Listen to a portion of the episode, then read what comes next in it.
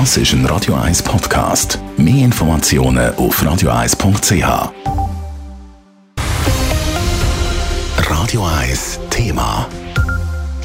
Es sind gerade mehrere sehr starke Erdbeben die die Grenzregion zwischen der Türkei und Syrien erschüttert haben. Mehr als sieben auf der Richterskala haben es Haupt- und auch zum Teil Nachbeben gehabt.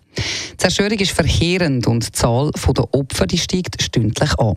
Hilfe ist gefragt und die formiert sich auch aus der Schweiz. Adrian Sutter berichtet.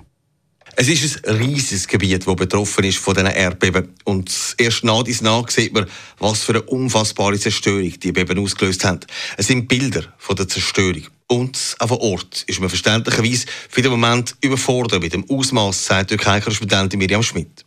Vor allem sind nun auch zusätzliche Rettungsmannschaften nötig. Es gibt in so vielen Regionen Zerstörungen, dass nun wirklich jede helfende Hand gebraucht wird. Denn es gibt, äh, wie immer bei solchen Katastrophen, auch ein Rennen gegen die Zeit. Die Überlebenschancen schwinden mit jeder Stunde, vor allem bei den Minusgraden.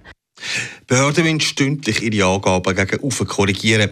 Mehr als 2000 Todesopfer sind es, die man jetzt in der Türkei und Syrien muss beklagen muss. Aber es werden noch hunderte Menschen vermisst. Sofort ist die internationale Hilfe angelaufen. Aus vielen Ländern sind als erste Reaktion Hilfsangebote gekommen. Auch der Bundespräsident Alain Berset und der Außenminister Ignazio Cassis haben auf Twitter Mitleid bekundet und Hilfe angeboten. Das TZ übernimmt da den Lead und steht Hilfe zusammen, die dann unter anderem vor Ort geht. Auch der Verein Redoc fliegt schon heute am Abend mit einer Gruppe ab. Sie gehen mit Rettungs- und Suchhunden vor Ort, wie die Hundeführerin Marina Tolinski sagt. Das werden zwei verschiedene Schienen gefahren. Das eine ist sicher mit der Rettungskette von der DETA. Es werden acht Hunde geschickt, dazu noch äh, Equipenleiter und technische Ortung. Die zweite Schiene ist, dass wir in der Türkei selber eine Rettungsorganisation, auch von Freiwilligen, die heißt GEA, ist. Und mit denen arbeiten wir zusammen.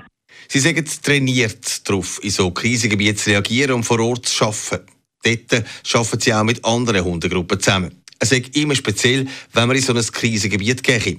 Man kann sich nie darauf vorbereiten, was man dann wird erleben Es ist natürlich, wenn man dann davor steht, immer noch mal ganz etwas anderes. Wir trainieren unsere Hunde und unsere Mitglieder und die Hundeführer so gut wie möglich für einen Einsatz, sich auch zu bewegen auf diesen Trümmern, äh, sich mit dem vertraut zu machen, dass man nichts Schönes begegnet dort, dass man sehr viel Leid begegnet.